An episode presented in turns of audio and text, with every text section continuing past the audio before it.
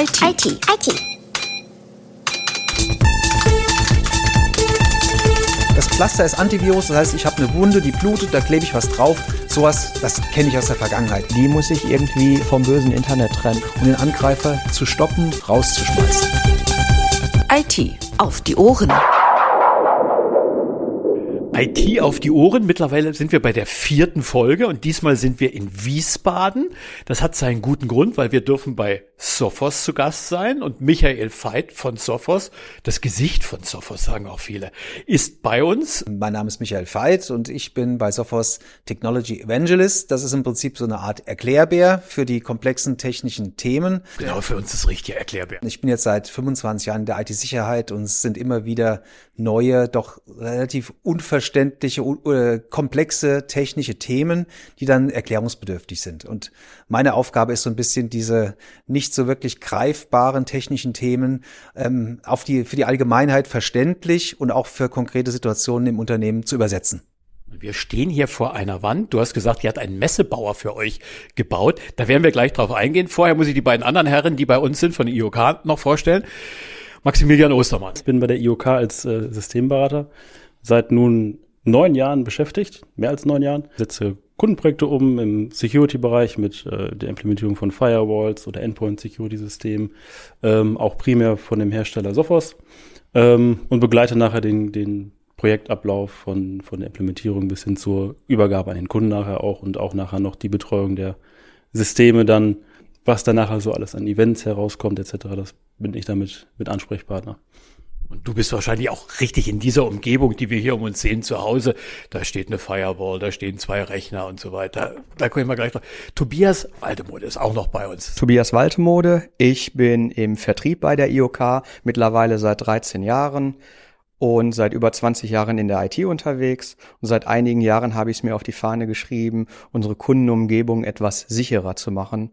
Und sind wir dann heute hier bei Sophos, um etwas mehr über Security zu lernen und unseren Kunden und Interessenten etwas mit auf den Weg zu geben. Michael, wir sind jetzt die Lernenden. Was hat es mit dieser Wand auf sich? Ja, also wir haben hier praktisch eine PowerPoint in physischer Form. Das heißt, äh, wir zeigen, wie ein Unternehmensnetzwerk aufgebaut ist. Hier sind also mehrere Firewalls. Da sind auch so Möglichkeiten, per VPN andere Standorte anzubinden. Da sind ein paar Rechner aus dem Homeoffice, aus dem internen Netz. Da sind Access Points, da sind iPads. Und es geht im Endeffekt darum, dass man wenn man hier einen Treffen hat, ein Meeting abhält, vor Augen hat, wie die eigene Infrastruktur mit Sophos-Komponenten, mit Cloud-Komponenten, mit allem, was dazugehört in der heutigen Unternehmensumgebung, wie man sich das vorstellen kann, wie das konkret aussehen würde. Was ist die häufigste Frage, die Leute stellen, wie wir drei, die hier reinkommen und sagen, ah, was steht da? Ja, das sind hier die stehen so Begriffe wie XDR oder Firewall oder Homeoffice oder Zero Trust Network Access. Also hier stehen so ein paar Ausdrücke. Da wird öfters mal gefragt, was ist denn das konkret? Und dann können wir hier beispielhaft zeigen. Wir können hier auch an der Cloud in der Mitte, das ist in Wirklichkeit ein Whiteboard, da kann man dann drauf aufmalen, wie sieht die Infrastruktur des Kunden aktuell aus, wie sieht seine Cloud-Strategie aus, wo liegen denn die E-Mails und dann kann man einfach zeigen, wie Sophos-Komponenten an verschiedenen Stellen das gesamte Unternehmen sicherer machen können. Michael, hier unten stehen auch zwei Begriffe neben den ganzen technischen Ausrüstungen, XDA und MDA. Und du ziehst, um das zu erklären, immer einen Vergleich aus dem medizinischen. Pflasters Antivirus. Genau, das Pflaster ist Antivirus, das heißt, ich habe eine Wunde, die blutet, da klebe ich was drauf. Sowas, das kenne ich aus der Vergangenheit. Ich habe auch damals gelernt, als ich den Erste-Hilfe-Kurs für den Führerschein gemacht habe, wie so eine Herz-Lungen-Wiederbelebung ist. Mittlerweile gibt es an öffentlichen Orten, Apotheken gibt es so Defibrillatoren. Das heißt, wenn das Herz still steht und ich weiß genau diesen Zustand, da, da halte ich euch zwei Elektroden drauf und da kann man nichts mehr falsch machen. Das ist praktisch die Endpoint Security mit der Ransomware-Erkennung. Wenn ich eine eindeutig böse Erkennung habe von der Verschlüsselung, dann hilft mir eine Technik Technologie. So, aber was brauche ich eigentlich im Bereich Medizin? Wenn ich ins Krankenhaus gehe, weil ich mich mal durchchecken lassen möchte oder wenn mir der Bauch wehtut oder ich Fieber habe, dann gehe ich ins Krankenhaus, ähm, da ist ein Labor, da ist eine Radiologie, da ist auch ein OP-Saal, ja, da ist im schlimmsten Fall Intensivmedizin. Das ist praktisch XDA. Problem ist nur, so ein leeres Krankenhaus bringt mir nichts. Also ich Nicht kann, viel. Nee, ich könnte also keine kein MRT bedienen, ich könnte auch die Ergebnisse nicht äh, irgendwie interpretieren. Ich weiß vielleicht, dass bei einer Operation es Sinn macht, zuerst die Betäubung, bevor mal jemand aufschnippelt. Ja, so viel weiß ich noch, aber de facto erwarte ich eigentlich ähm, ein Ärzteteam, ich erwarte jemand, die Radiologen, ich erwarte Labormitarbeiter und ich erwarte vor allem ein Team aus Ärzten und Krankenschwestern und Krankenpflegern, die bei einer Operation mit kühlem Kopf genau die richtigen Sachen in der richtigen Reihenfolge machen. Das ist im Endeffekt Managed Detection Response. Das heißt, das sind die Werkzeuge, die einzelnen Elemente im Krankenhaus plus das Expertenteam, was die bedient. Und das ist das, was ich von der von der Gesundheit, vom Gesundheitssystem erwarte. Und ähm, deswegen, ich hätte gern das Krankenhaus mit Ärzten, mit Pflegern, mit Radiologen, Intensivmedizinern. Und das ist Managed Detection Response von Sophos. Steht das M bei MDR für Medicine oder für Managed? In dem Fall für beides. Ja, das ist die Medizin, auch damit ich als Geschäftsführer ruhig schlafen kann und nicht immer die Angst haben muss, ist mein Unternehmen morgen noch da oder steht die IT? Ich frage mal, Tobias, wir beide stehen jetzt zufälligerweise nebeneinander vor dieser Wand. Worauf schaust du zuerst? Im Mittelpunkt auf die Cloud, weil sich natürlich wahnsinnig viel in der Cloud heute ja bewegt und äh, da drin passiert. Und auf der anderen Seite natürlich, wodurch das Ganze, die Cloud flankiert wird. Und ähm, jetzt bin ich schon ein bisschen länger in der IT und finde es doch interessant, wie komplex das Ganze dann doch wieder ist. Also gut, dass es hier so eine, so eine bildliche anzufassende äh, PowerPoint-Präsentation gibt, um seine ja reale Umgebung hier einfach mal nachsimulieren zu können. Ich glaube, hier kann sich wirklich nahezu jeder Kunde wiederfinden, der sich seinen Showcase hier konkret in einer Laborumgebung aufbauen kann. Blauer Hintergrund, weiße große Wolke. Schaust du da auch zuerst drauf, Maximilian? Äh, ja, genau, auch auf die große, große Wolke, aber natürlich auch die beiden äh, Firewall-Systeme, die hier auch mit angebunden sind an der Wolke. Ähm, und äh, ja, aus, aus technischer Sicht denke ich natürlich dann auch dann sofort an die, an die Daten, die nachher in der Cloud gesammelt werden von allen Komponenten, von der Firewall, von den Access Points, von den Endpoints, die dann entsprechend nachher ihre Daten in die, in die Wolke schieben und da ähm, ausgewertet werden sogar nachher oder ausgewertet werden können. Ähm, wirklich eine sehr schöne Wand. Unter IT auf die Ohren.de gibt es auch ein Foto davon, kann man sich anschauen. Michael, was ist der häufigste Angriffsvektor, den du hier zeigst? Was wir hier demonstrieren, sind einfach die großen Infrastrukturen, bei denen es sehr viele Angriffsvektoren gibt. Also ähm, gerade in Zeiten von Corona sind alle ins Homeoffice gewandert. Und das ist natürlich ein guter Weg für Angreifer gewesen, um auf diesem Weg ins Unternehmensnetzwerk einzudringen. Weil im Homeoffice, da fragt man nicht mal den Kollegen gegenüber am Schreibtisch oder den ITler, der vorbeiläuft, sag mal, soll ich da draufklicken? Ist das eine legitime Mail? Sondern dann muss man diese Entscheidung selbst treffen. Und äh, das heißt also gerade, wenn wir mal hier schauen, da habe ich so einen Homeoffice-Arbeitsplatz, wird's hier simuliert. Mhm. Ja, das simuliert im Prinzip, ähm, dass die Situation, die viele Unternehmen in den letzten drei Jahren einfach erlebt haben. Und ähm, dann zeigen wir praktisch, wie so Angriffe abgelaufen sind in der Vergangenheit und wie man natürlich aber auch seine IT-Sicherheit aufstellen kann, damit dieser Weg ins Unternehmen dem Angreifer verwehrt bleibt und was man generell security-technisch im Unternehmen noch an verschiedenen Stellen machen kann. Nun könnte man ja sagen, Corona haben wir Gottlob einigermaßen hinter uns gelassen. Die Menschen kehren aus dem Homeoffice wieder zurück, bleibt aber trotzdem Thema für euch. Ja, also im Endeffekt, es hat sich ziemlich viel gewandelt. Das heißt, die Mitarbeiter haben sich dran gewöhnt, dass man Sachen auch aus der Ferne machen kann. Und auch die Unternehmen, die verlangen nicht mehr, dass ein Mitarbeiter im Unternehmen sitzen muss, sondern das Arbeiten von überall aus hat sich durchaus oder hat sich in weiten Teilen der Industrie und auch sogar öffentlicher Behörden ähm, äh, als die Regel herauskristallisiert. Und da braucht man entsprechende Fernzugriffskonzepte, die nicht äh, Sicherheitslücken traditioneller Lösungen wie zum Beispiel Remote Access VPN haben, das de facto ein verlängertes Netzwerkkabel ins Unternehmen ist, durch das viele Unternehmen tatsächlich gehackt wurden, sondern dass man auf modernere Konzepte wie zum Beispiel Zero Trust Network Access setzt, um auch Fernzugriff, egal von wo er stattfindet, sogar vom Büro aus. Also Sophos nutzt Zero Trust Network Access für den Zugriff auf alle Ressourcen und da ist es egal, ob ich im Büro sitze oder zu Hause. Wo geht es dann anschließend? Du simulierst es hier an diesem Rechner, wo Homeoffice drüber steht. Wo geht es dann weiter? Das geht dann weiter übers Internet zu einem Zero Trust Network Access Gateway. Und der sitzt dann praktisch vor den Anwendungen, die ich nutzen soll. Also sprich Sophos interne Webseiten oder wenn ich auf Dateisysteme zugreifen möchte oder aber auch auf mein E-Mail-System. Und ähm, davor wird dann natürlich noch eine, eine Authentifizierung geschaltet. Das heißt, egal wo ich sitze, ich muss mich mit einer Zwei-Faktor-Authentifizierung stark authentifizieren und nur dann kann ich auf Ressourcen zugreifen. Das heißt, es wird nicht mehr äh, diese Entscheidung basierend auf meiner Lokation gemacht, ich bin im internen Netz, also darf ich auf was zugreifen, sondern ich habe sichergestellt, dass ich der Michael Veit bin, deshalb darf ich zugreifen und dann laufen noch so ein paar Techniken los, wie dass äh, der Sophos Endpoint Agent auch schaut, dass mein Gerät in Ordnung ist und keine Ransomware drauf ist, bevor ich diesen Zugriff machen darf. Starke Authentifizierung, hast du gesagt. Wann ist eine Authentifizierung stark? So ähnlich wie bei meinem Direktbankkonto? Sollte es sein, ja. Also im Endeffekt Multi auch für ein Firmennetzwerk. Auch für ein Firmennetzwerk. Also eine Multifaktor-Authentifizierung. Ähm, wir zum Beispiel verwenden neben den Benutzerkennwort Zugangsdaten auch noch eine App für die Authentifizierung. Eine Sophos-App, aber da gibt es auch Apps von, von allen Herstellern. Ähm, eine Alternative, die man hat, sind solche, äh, gibt es so YubiKeys zum Beispiel, da gibt es dann so Hardware-Tokens, die alternativ einen zweiten Faktor darstellen können. Die muss ich natürlich an mein Endgerät auch anschließen können. Deswegen ist so eine App, die dann so alle 30 Sekunden neuen Code darstellt, äh, in vielen Fällen auch für das Banking zum Beispiel ähm, eine gute Lösung. Tobias, bei euch bei IOK, wenn ihr das den Kunden vorschlagt und sagt, damit ihr wirklich sicher seid, wie reagieren die? Die Kunden sind oft sehr irritiert, weil sie natürlich in der Vergangenheit diese Lösung anders adressiert haben, als sie es heute adressieren müssten. Es kommen relativ häufig Themen wie Budget und Co, die dann äh, gegen Sicherheit sprechen und das Thema Anwenderfreundlichkeit ist natürlich auch noch ein riesengroßes Thema. Das Ohr wird immer größer für Sicherungsansätze und Möglichkeiten, wie wir relativ einfach, also für den Benutzer einfach Lösungen bauen können und kreieren können. Denn wir müssen auf jeden Fall den User mitnehmen. Wenn der User nicht mitgenommen ist, wird äh, für jede Sicherheit wieder eine, ein Bypass gesucht. Und äh, das steht da sicherlich irgendwo im Mittelpunkt.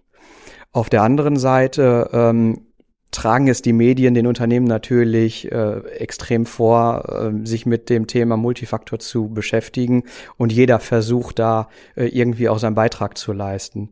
Wir versuchen, einen Meter Abstand zu nehmen und das große Ganze äh, zu betrachten. Es bringt nichts, äh, vor seiner E-Mail-Lösung eine Multifaktor-Authentifizierung einzubauen, aber sämtliche anderen äh, Themen dann offen wie die Scheunentore stehen zu lassen. Und von daher ist es schon sehr komplex. Und dann ist, sind unsere Kollegen wie der Maximilian Ostermann gefragt, um da auch die technische Awareness zu schaffen. Maximilian, die Frage an dich. Ist es noch so wie vor 20 Jahren? Der größte Fehler sitzt vor dem Rechner? ja, ähm, ja, nicht immer, nein, aber es kommt natürlich auch schon mit dazu. Ähm, ich will noch mal kurz auf den, auf den, auf den Teil vor zwei Jahren zurückkommen, äh, zu den Corona-Zeiten, wo man entsprechend schnell mal gerade die Systemressourcen des Unternehmens nach extern hin veröffentlichen musste, waren viele IT-Administratoren von den, von den Kunden auch gezwungen, Mittel und Wege zu nehmen, die vielleicht nicht entsprechend dem Sicherheitsstandard äh, ähm, entsprachen oder entsprechen, und die natürlich heute auch noch aufgearbeitet werden müssen. Also es gibt schon noch Kunden, die auch noch keine Zwei-Faktor-Authentifizierung haben, wobei das auch Mindestanforderung ist, um entsprechend den Zugriff auf Ressourcen freizuschalten. Das heißt, da besteht bei manchen Kunden sogar noch, noch Nachholbedarf, aber Das heißt, ihr räumt die Corona-Trümmer immer noch weg.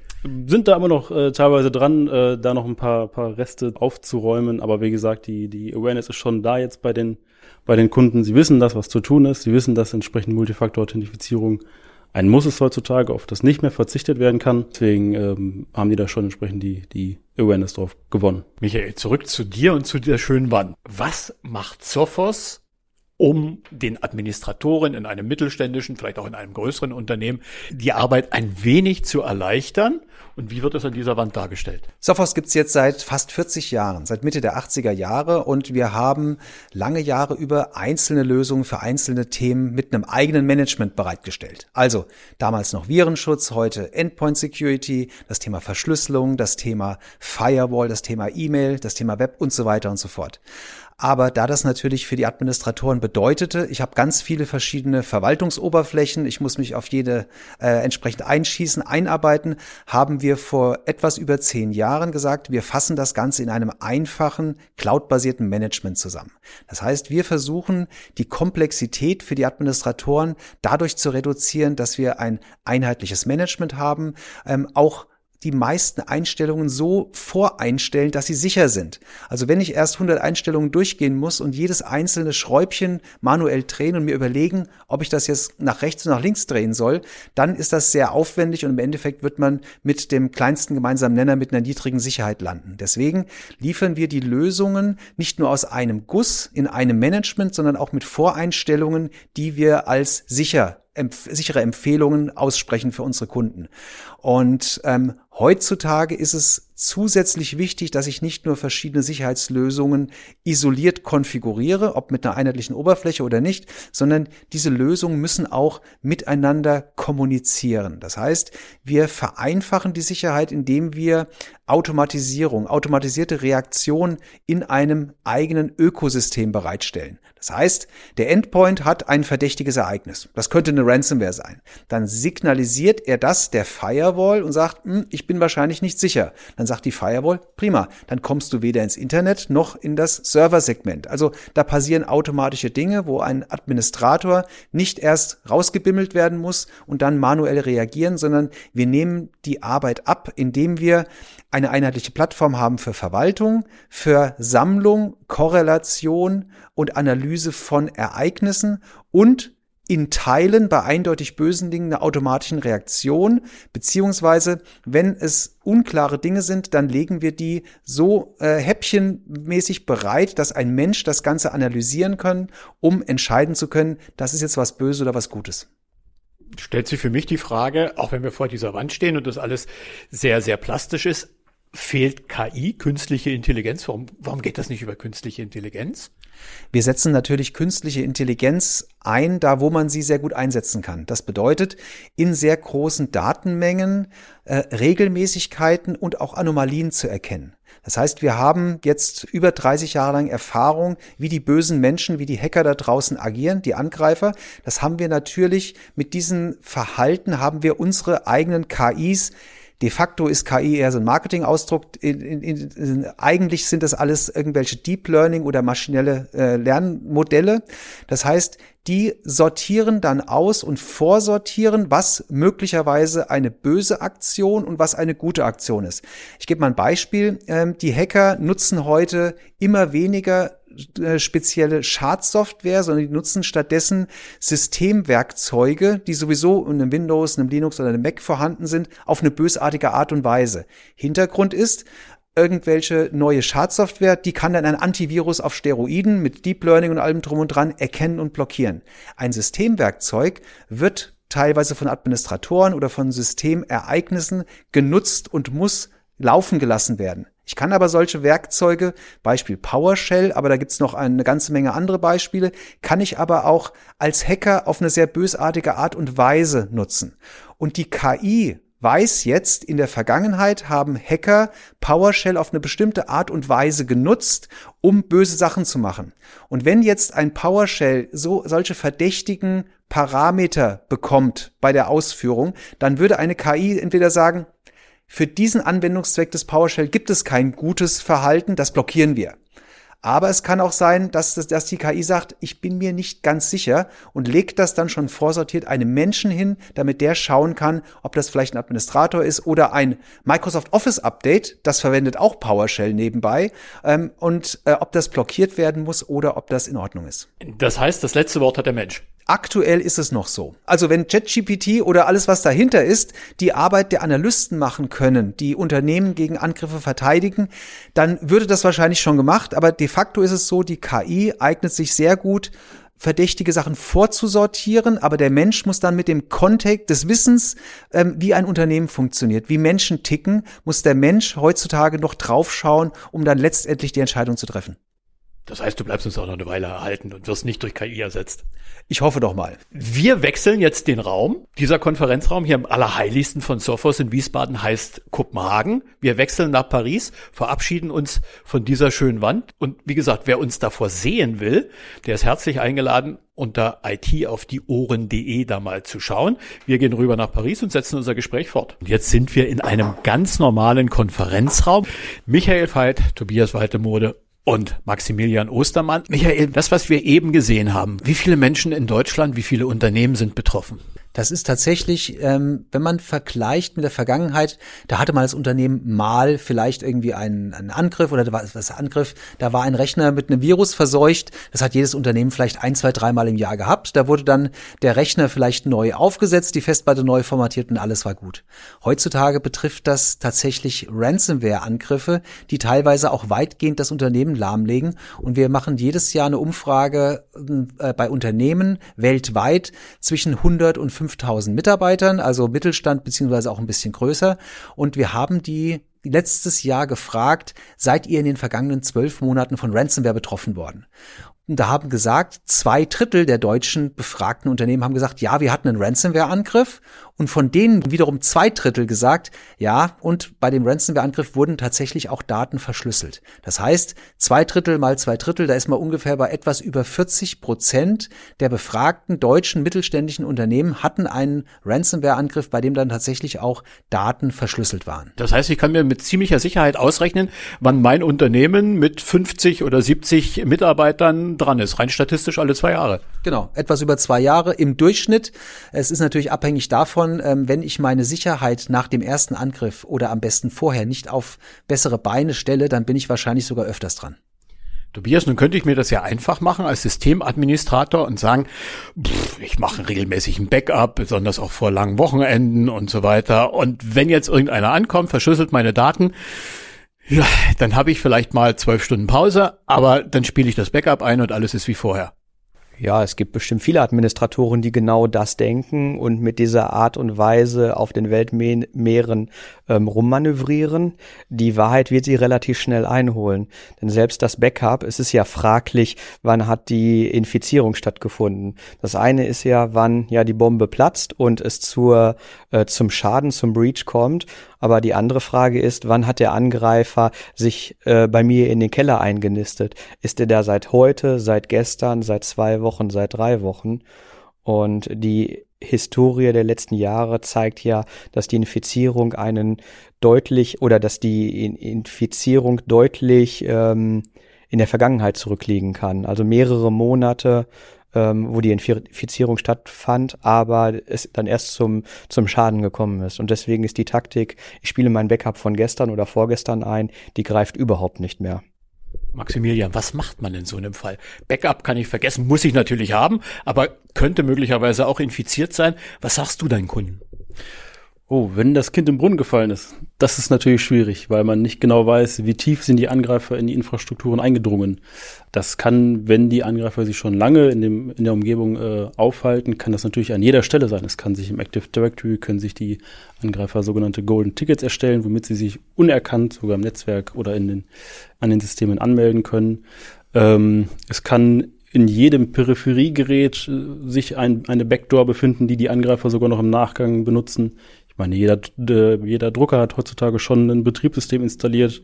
Wenn das Kind schon im Brunnen gefallen ist, da geht es nämlich darum, dass man das Unternehmen wirklich einmal auf den Kopf stellen muss, jeden Stein einmal hochheben muss und gucken muss, ob da etwas zu finden ist. Sprich, eigentlich heißt es dann oftmals wirklich alles neu machen, äh, vom Active Directory über alle PCs neu installieren, um entsprechend wirklich auf Nummer sicher zu gehen, dass man wieder arbeitsfähig und auch zukünftig arbeitsfähig bleibt in den Zeiten, wo ich angefangen habe, kam gerade auch so ein bisschen das Bitcoin-Thema auf. Das kann, da kann ich mich noch gut, gut dran erinnern. Und eigentlich ist damit ja erst die Tür geöffnet worden auf anonyme Zahlungen im, im Internet. Wodurch sich dann natürlich entsprechend die Angreifer gedacht haben, ja perfekt, ich habe jetzt ein Mittel, womit ich, äh, ohne dass es nachvollziehbar ist, eine große Summe Geld äh, bekommen kann. Und äh, dadurch ist es dann auch erst dazu gekommen, seit dieser Zeit, äh, dass diese gezielten Angriffe, die sind das Gefährliche. Nicht die breiten Angriffe, die man entsprechend äh, wo irgendwo eine Schadsoftware wieder auf auf den Tisch kommt. Äh, die sind auch natürlich entsprechend gefährlich, aber der gezielte Angriff, der sich lange in meinem Netzwerk aufhält, ähm, der muss erkannt werden, frühzeitig und frühzeitig gestoppt werden, äh, damit diese äh, Erpressungen gar nicht erst möglich sind. Michael, unser Mann für Zahlen. Du hast schon die Hand gehoben. Die Ransomware, die eigentliche Verschlüsselung, ist in einem Angriff heutzutage nicht der erste, sondern der letzte Schritt. Das heißt, die, was die Angreifer in den ersten Phasen machen, ist sich erstmal im Netzwerk natürlich umschauen. Wie kann ich mich hier ausbreiten? Wie kann ich mich festsetzen? Was sind denn aber auch die Kronjuwelen des Unternehmens? Worauf legen die besonders Wert? Und was tut denen besonders weh, wenn ich diese Daten stehle oder wenn ich die Infrastrukturen zerstöre, unbrauchbar mache? Und die ersten Schritte eines Angriffs sehen heute so aus, dass die Angreifer möglichst viel relevante Daten, sei es personenbezogene Daten, sei es Entwicklungsdaten, sei es Projektdaten, Kundendaten stehlen und wenn dann der, das Unternehmen, äh, wenn letztendlich die Verschlüsselung stattfindet, sagt, nö, ich zahle nicht, ich habe ja ein Backup, ich kann ja was zurückspielen, dann sagen die Angreifer, okay, aber was zahlst du mir dafür, wenn ich die Daten nicht veröffentliche, die ich zuerst gestohlen habe? Der größte Schaden wird in Unternehmen zum einen dadurch angerichtet, dass die IT nicht funktioniert, dass Maschinen nicht produzieren können, dass keine Rechnungen gestellt werden, dass keine Bestellungen reinkommen, all diese ganzen Themen. Und zum anderen natürlich auch, wenn meine Forschungsdaten, meine Entwicklungsdaten, meine Kundendaten an die Öffentlichkeit gelangen, dann kann das Geschäftsschädigung bedeuten, beides Geschäftsausfall und Veröffentlichung der Daten bis hin zum schließlich Grund für einen Bankrott eines Unternehmens. Und das sehen wir durchaus häufig, dass Unternehmen nach einem Cyberangriff nicht mehr auf die Füße kommen. Wenn ich in Zeitungen oder möglicherweise auch in Online-Foren lese, dann erscheinen mir die erpressten Summen in Bitcoin, Maximilian hat das schon erwähnt, gar nicht so häufig, aber so wie du es schilderst, Michael, muss ich das um ein Vielfaches multiplizieren, um den echten Schaden am Ende bilanzieren zu können, oder? In der Tat. Wir haben also die Unternehmen nicht nur gefragt, ob sie einen Ransomware-Angriff hatten, wir hatten auch die Konsequenzen erfragt. Und die Unternehmen sagten also im Durchschnitt war die IT einen Monat lang nicht komplett funktionsfähig und die Lösegeldsummen, die verlangt wurden, die lagen bei etwa 250 bis 270.000 Euro. Der tatsächliche Schaden des Unternehmens lag aber im Durchschnitt bei deutschen Unternehmen bei 1,7 Millionen Euro. Das heißt ein Mehrfaches der Lösegeldsumme, die in vielen Fällen auch gar nicht gezahlt wurde. Der größte Teil des Schadens entsteht tatsächlich dadurch, dass das Unternehmen keine oder nur eingeschränkte IT hat und damit die Produktion eingeschränkt ist. Also Faktor 7 könnte man sagen. Mindestens. Tobias, du hast die ganze Zeit genickt, wenn es darum geht, wie kann IOK mir helfen, dass ich mich gegen so eine Bedrohung wehre? Wir müssen einen Meter weit zurückgehen und müssen schauen, womit das Unternehmen sein Geld verdient, warum es da ist und wofür es existiert. Um diesen Geschäftszweck aufrechtzuerhalten, müssen wir überlegen, was sind dafür geeignete Maßnahmen ist der Server, der Serverraum von jedem ähm, zu begehen oder ist das vernünftig abgeschlossen? Haben wir also physische Sicherheit? Ist ein vernünftiges Sicherheitsschloss am Rack? Kommt nicht jeder an das Server-Rack dran? Ist vielleicht eine Wasserleitung über dem Rack? Da fängt irgendwo Security an, also wirklich mechanische Security weit von klassischen IT-Themen. Ähm, da muss man wirklich anfangen. Wofür ist das Unternehmen da? Und dann muss man sich die Prozesse ansehen. Wofür ist IT für das Unternehmen da? Wenn das äh, dass äh, die IT-Umgebung nur dafür da ist, um Rechnungen zu schreiben, ist das, hat das eine ganz andere Relevanz, als wenn die äh, IT Teil der Wertschöpfungskette eines äh, Prozesses für ein Industrieunternehmen zum Beispiel ist. Ähm, und diese Systeme müssen dann entsprechend geschützt werden. Und je tiefer eine IT in die Wertschöpfungskette des Unternehmens eingreift, desto wichtiger ist ein vollumfänglicher Sicherheitsansatz. Und wenn wir jetzt wieder zurückspiegeln auf die IT, und ja, IT ist heute immer wichtiger, Korrespondenz ist komplett IT gestützt, ähm, äh, Produktionsprozesse werden komplett ähm, IT gestützt betrieben. Äh, sowas muss entsprechend aus unterschiedlichsten äh, Lösungsbausteinen heraus zusammengebaut werden.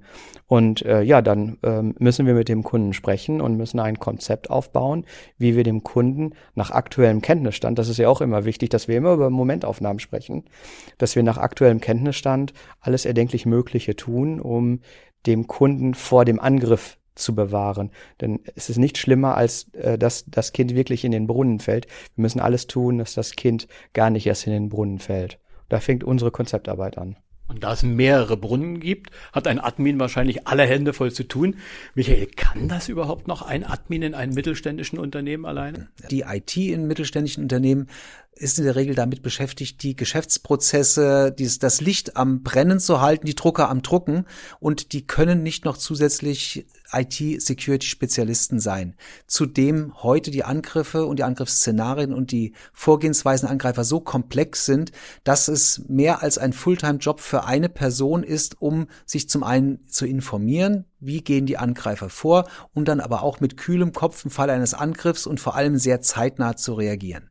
Das heißt, heutzutage geht die Tendenz dahin, dass ich diese IT-Sicherheit, das heißt die Überwachung der Security-Werkzeuge ähm, auslagere ein, ein dediziertes Team, was rund um die Uhr diese Systeme überwacht, schaut, könnte da ein Angreifer gerade die allerersten Schritte gehen, könnte der sich gerade umschauen oder versuchen, Daten zu exfiltrieren, die wissen, wie so etwas aussieht und die dann auch zeitnah in Minuten, in wenigen Minuten reagieren können, um den Angreifer zu stoppen, rauszuschmeißen. Das heißt, ihr nehmt dem Admin eine Menge Arbeit ab, aber könnt ihr denn überhaupt so kleinteilig sein, ein Autohaus im Westfälischen als, ich sag mal, großes Unternehmen wie Sophos vor den Bedrohungen warnen?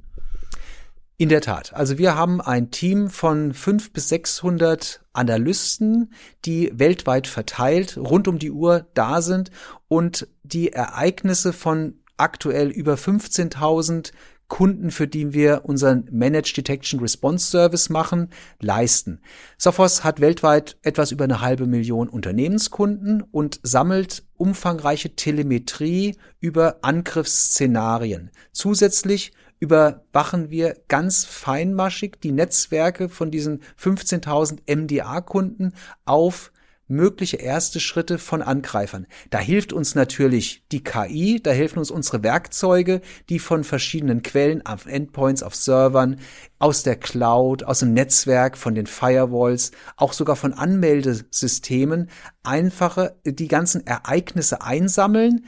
Die KI korreliert denn das, macht eine Vorsortierung und legt dann den menschlichen Analysten diese Ereignisse vor, die möglicherweise auf eine Hackeraktivität hindeuten. Und dann schaut sich ein menschlicher Analyst normalerweise innerhalb von ein bis zwei Minuten, fängt der an, das Ganze zu untersuchen. Dann ist so die durchschnittliche Untersuchungszeit bei etwa 20 Minuten. Und wenn festgestellt wurde, das ist ein echter Angriff, dann brauchen die ungefähr nochmal im Durchschnitt eine Viertelstunde, um den Angreifer dann endgültig aus dem Netzwerk rauszuschmeißen. Das heißt, wir nehmen dem Angreifer die Möglichkeit, dass er sich umfangreich umschauen kann, Daten stehlen kann und erst recht irgendwelche Verschlüsselung oder andere bösartige Aktionen durchführen kann. Das ist etwas, was ein eigenes Security-Team eines Unternehmens, ich sage jetzt mal kleiner, eines Daimler, nicht leisten kann. Ich brauche so viele Spezialisten, auch verschiedene Disziplinen. Ich brauche da meine Bedrohungsjäger, die Threat Hunter, ich brauche die Analysten, ich brauche Programmierer, die auch mal Code oder Skripte auseinandernehmen und auch Gegenmaßnahmen entwickeln. Und wenn ich merke, da sitzt jemand, brauche ich die sogenannten Incident Responder, die einfach mit kühlem Kopf wissen, wie muss ich reagieren, wie muss ich den Angreifer jetzt stoppen und wie analysiere ich auch, wie ist der denn reingekommen? Ja, welches Ziel wollte der erreichen? Was wollte der für Daten stehlen? Und jetzt, wo ich ihn gestoppt habe, welchen anderen Weg wird er vielleicht nehmen? Also ich brauche die absoluten Spezialisten in diesem Bereich der Angriffserkennung, Angriffsprävention und Angriffsreaktion. Und das stellen wir einfach sehr vielen Kunden zur Verfügung. Und mit den Methoden verschiedenster Werkzeuge und der KI können ein, sag ich mal, können ein paar hundert Analysten tatsächlich eine sehr große Anzahl von Unternehmenskunden sehr sicher schützen. Zusammenfassend gesagt, Maximilian, welche Hilfsmittel würdest du einem Admin empfehlen, damit er ruhig schlafen kann? Natürlich entsprechend müsste ich da die, die normalen Hilfsmittel nehmen, wie eine Firewall, wie eine Endpoint Security, E-Mail Security ist auch ein sehr wichtiger Punkt. Ähm, also sprich, jeden Bereich der Security-Umgebung muss trotzdem abgesichert werden, auch wenn ich einen MDR-Service zum Beispiel mit anschließe. Natürlich entsprechend brauche ich da noch ein, ein zentrales Administrationswerkzeug, wo ich trotzdem noch mal einen Blick reinwerfen kann, zum Beispiel entsprechend das äh, Sophos Central, wo ich schon viele Bausteine, die ich benötige, um eine Infrastruktur als, als äh, sicher, als sicher aufzustellen, äh, schon, schon rausnehmen kann, jedem ans Herz legen. Tobias, du guckst so ein bisschen skeptisch. Würdest du so eine All-In-Lösung favorisieren? So ein, so, ein, so ein Teil, was für 90 Prozent der Kunden passt? Das kommt drauf an, wann ich gefragt werde. Jetzt. Vor fünf Jahren hätte ich Nein gesagt. Äh, Best of Breed. Ich suche mir die perfekte Firewall aus. Ich suche mir das, das beste äh, Endpoint Detection Werkzeug aus, etc. Ähm, ich glaube, die Zeiten für Best of Breed sind vorbei. Wir müssen Werkzeuge finden, die leicht verständlich sind, wo die Entscheider verstehen, warum habe ich dieses Werkzeug überhaupt. Und der Admin, derjenige, der damit arbeiten muss, muss auch ein gutes Gefühl dabei haben. Ähm, heute geht aus meiner Sicht kein Weg daran vorbei, ähm, einen Plattformansatz wie ähm, äh, die, äh, die ACE-Plattform von äh, Sophos zu betreiben, in möglichst vielen Bausteinen und das Ganze noch zu flankieren mit, ähm, mit Lösungsbausteinen, die an diesem Ökosystem partizipieren können. Ich muss über Segmentierung mir Gedanken machen, dass ich Schadensbereiche in Unternehmen versuche zu ähm, ja, abzuschotten. Äh, es gibt immer wieder in, gerade in produzierenden Unternehmen, Maschinen, die mit sehr veralteten IT-Komponenten arbeiten. Äh, die muss ich irgendwie vom bösen Internet trennen und muss äh, versuchen, das zu segmentieren. Ich muss meine Mitarbeiter mitnehmen. Ich muss die Mitarbeiter schulen, dass nicht jeder Mitarbeiter auf jede E-Mail draufklickt und jede Excel-Datei erstmal ausführt, egal von welchem Absender sie kommt. Das heißt, ich muss an so vielen Stellen arbeiten, dass ich mir das Leben möglichst einfach machen muss. Möglichst einfach heißt, hier wirklich externe Expertise einholen, die ja auch permanent sich weiterentwickeln. Und es ist wirklich eine Momentaufnahme. Ich glaube, dass wir in zwei, drei Jahren deutlich mehr noch über Security sprechen müssen, deutlich tiefer ähm, in die äh, Umgebungen reingehen müssen und dass das Thema Sicherheit weit weg ist von der IT-Sicherheit hin zur Unternehmenssicherheit. Das geht ja schon fast in die Richtung, dass man als IT-Sicherheitsberater ein Unternehmensberater geworden ist. Da kommt Michael wieder ins Spiel. Ja, also gerade vor fünf Jahren ist ein ganz gutes Stichwort. Also ich kann heute die Security als Unternehmen nicht mehr so betreiben wie vor fünf Jahren. Vor fünf Jahren habe ich mir Sicherheitswerkzeuge gekauft ob von einem Hersteller oder von vielen Herstellern mit Best of Breed, da hat es mir gereicht. Ich habe eine gute Firewall, ich habe ein gutes Endpoint Security System, ich habe gute E-Mail Security und die habe ich mir gekauft, habe die laufen lassen und dann war ich schon irgendwie sicher. Da habe ich vielleicht alle Woche mal reingeschaut, was für rote Alarme da waren, aber da hat eine Technologie mich vor den Angreifern geschützt.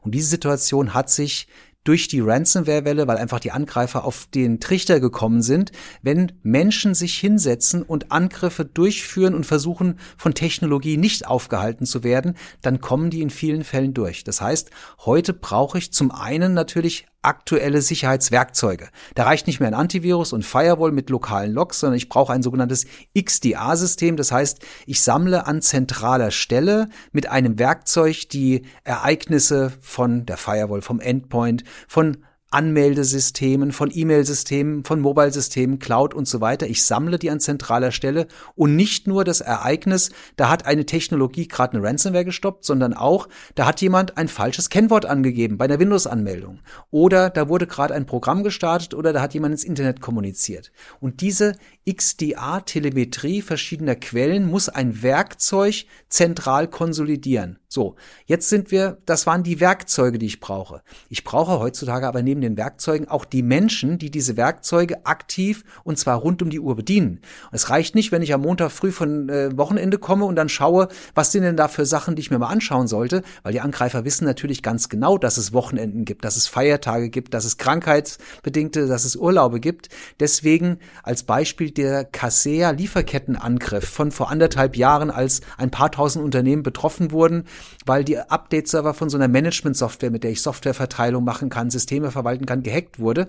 Und dieser Angriff startete an dem Freitagabend vor dem Wochenende des 4. Juli, Nationalfeiertag der USA, weil die Angreifer wussten, hey, an dem Wochenende sind auch alle amerikanischen Admins in einem Wochenende, vielleicht sogar langen Wochenende und haben da die Zeit, um diesen Hack entsprechend auf den paar tausend Unternehmen durchzuführen. Das heißt, ich brauche qualifizierte Menschen, die auch schwache Signale, da hat sich jemand jetzt montags früh um drei Uhr dreimal falsch angemeldet und danach einmal richtig angemeldet. Und dann macht der von seinem Rechner aus komische Sachen. Es kann sein, er hat gerade Super Bowl geschaut, hat danach schlaflose Nacht gehabt, konnte nicht mehr einschlafen, hat sich vor den Rechner gesetzt und deswegen auch mit einem dicken Kopf ein paar Mal das falsche Kennwort angegeben.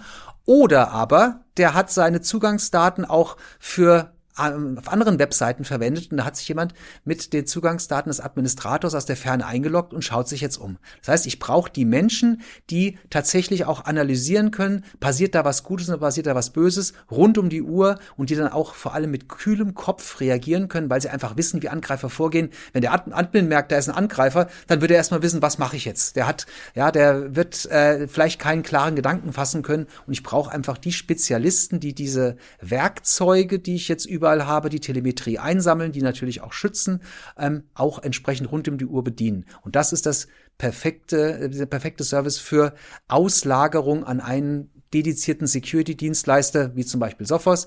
Und als eine kleine Besonderheit möchte ich dazu noch sagen, nutzen wir auch die Telemetriedaten nicht nur von Sophos-Lösungen wie Endpoint, Firewall, Cloud und so weiter, sondern wir können auch die Telemetriedaten von zum Beispiel anderen Firewalls, anderen E-Mail-Systemen, anderen Network Detection Response Systemen, wobei das von Sophos natürlich das Beste ist. Wir können all diese Daten, ja, also wir können Telemetriedaten aus verschiedensten Quellen, kann unser Managed Detection Response Team auswerten, um einfach noch präziser und schneller entscheiden zu können. Da liegt ein Angriff, äh, Angriff vor und entsprechend auch natürlich reagieren zu können.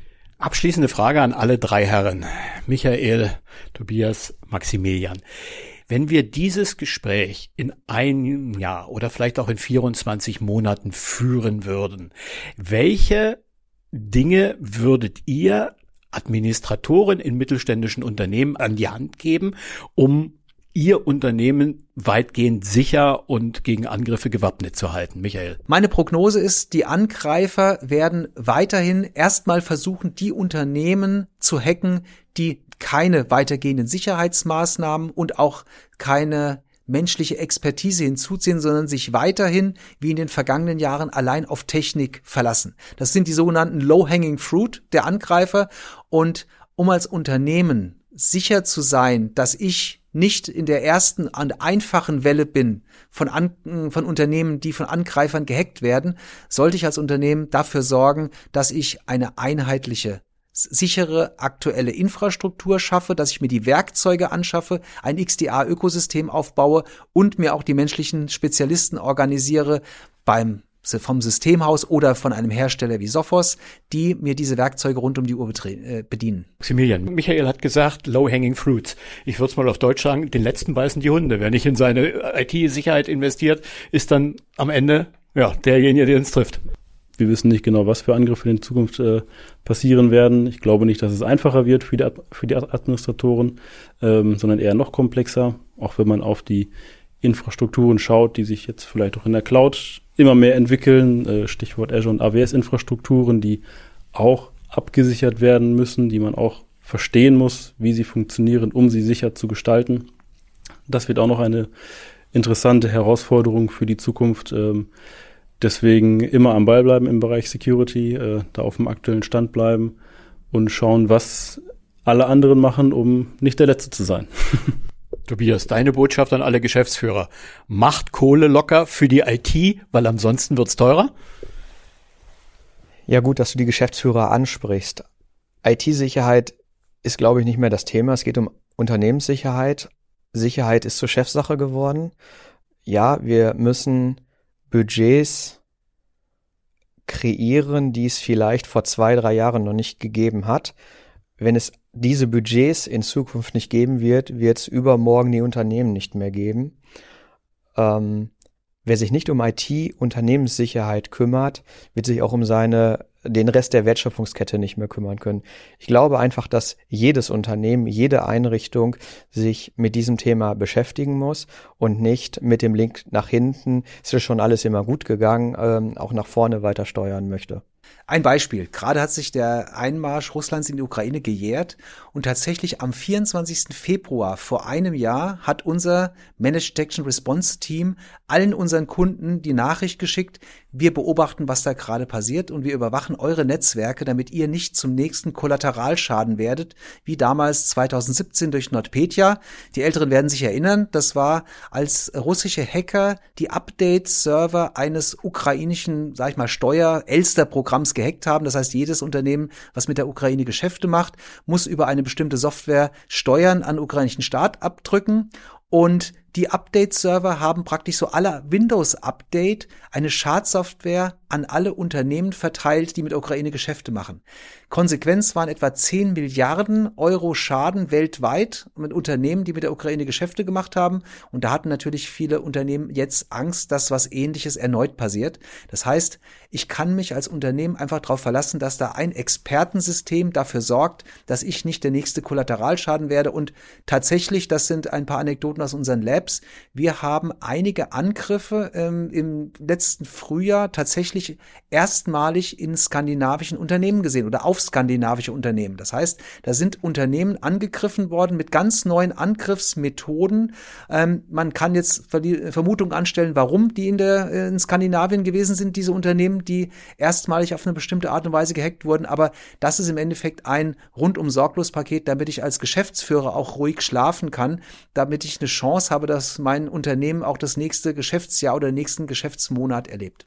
Herzlichen Dank an alle Herren, Michael, Tobias, Maximilian. Wir freuen uns jetzt auf die nächste Folge zu hören unter itaufdieohren.de. Da freuen wir uns auch auf ein Feedback.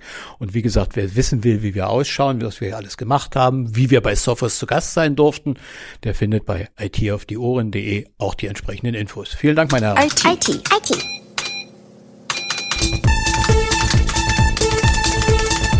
IT auf die Ohren.